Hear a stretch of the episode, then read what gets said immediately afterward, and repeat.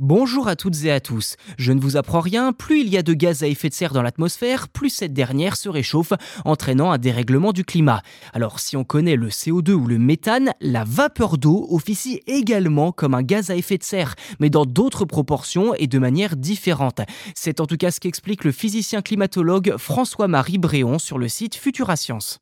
Pour commencer, la quantité de vapeur d'eau dans l'atmosphère est à peu près 10 fois supérieure à celle du CO2 et du méthane. Ceci dit, les émissions humaines de vapeur d'eau ne contribuent pas à augmenter l'effet de serre. Les émissions humaines de vapeur d'eau depuis la surface de la Terre n'ont pas d'impact significatif sur le climat car la capacité de l'air à dissoudre de l'eau est physiquement limitée. Toute quantité additionnelle de vapeur d'eau injectée dans l'atmosphère depuis la surface va donc condenser puis précipiter, autrement dit de la pluie conduisant à un impact climatique négligeable puisque la concentration n'est pas modifiée significativement sur le long terme. Contrairement au CO2, la concentration de vapeur d'eau est régulée dans les couches basses de l'atmosphère, ce qui fait que les émissions additionnelles ont peu d'impact au final sur l'effet de serre. C'est donc pour cette raison que de nombreux scientifiques considèrent les centrales nucléaires comme énergie verte au-delà des radiations et des déchets nucléaires, c'est un autre sujet.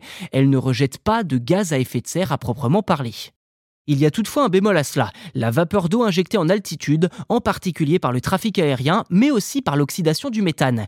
Car cette vapeur d'eau-là, en altitude, a un impact climatique mesurable, car elle se retrouve dans des couches atmosphériques souvent loin de la saturation et n'est pas éliminée rapidement sous forme de pluie. C'est notamment le cas de la vapeur d'eau apportée par les avions qui peut conduire à la formation de nuages élevés. Ces nuages contribuent à l'effet de serre et renforcent ainsi l'impact de l'aviation sur le climat s'ajoutant évidemment à l'impact des émissions de CO2 liées à la combustion du kérosène.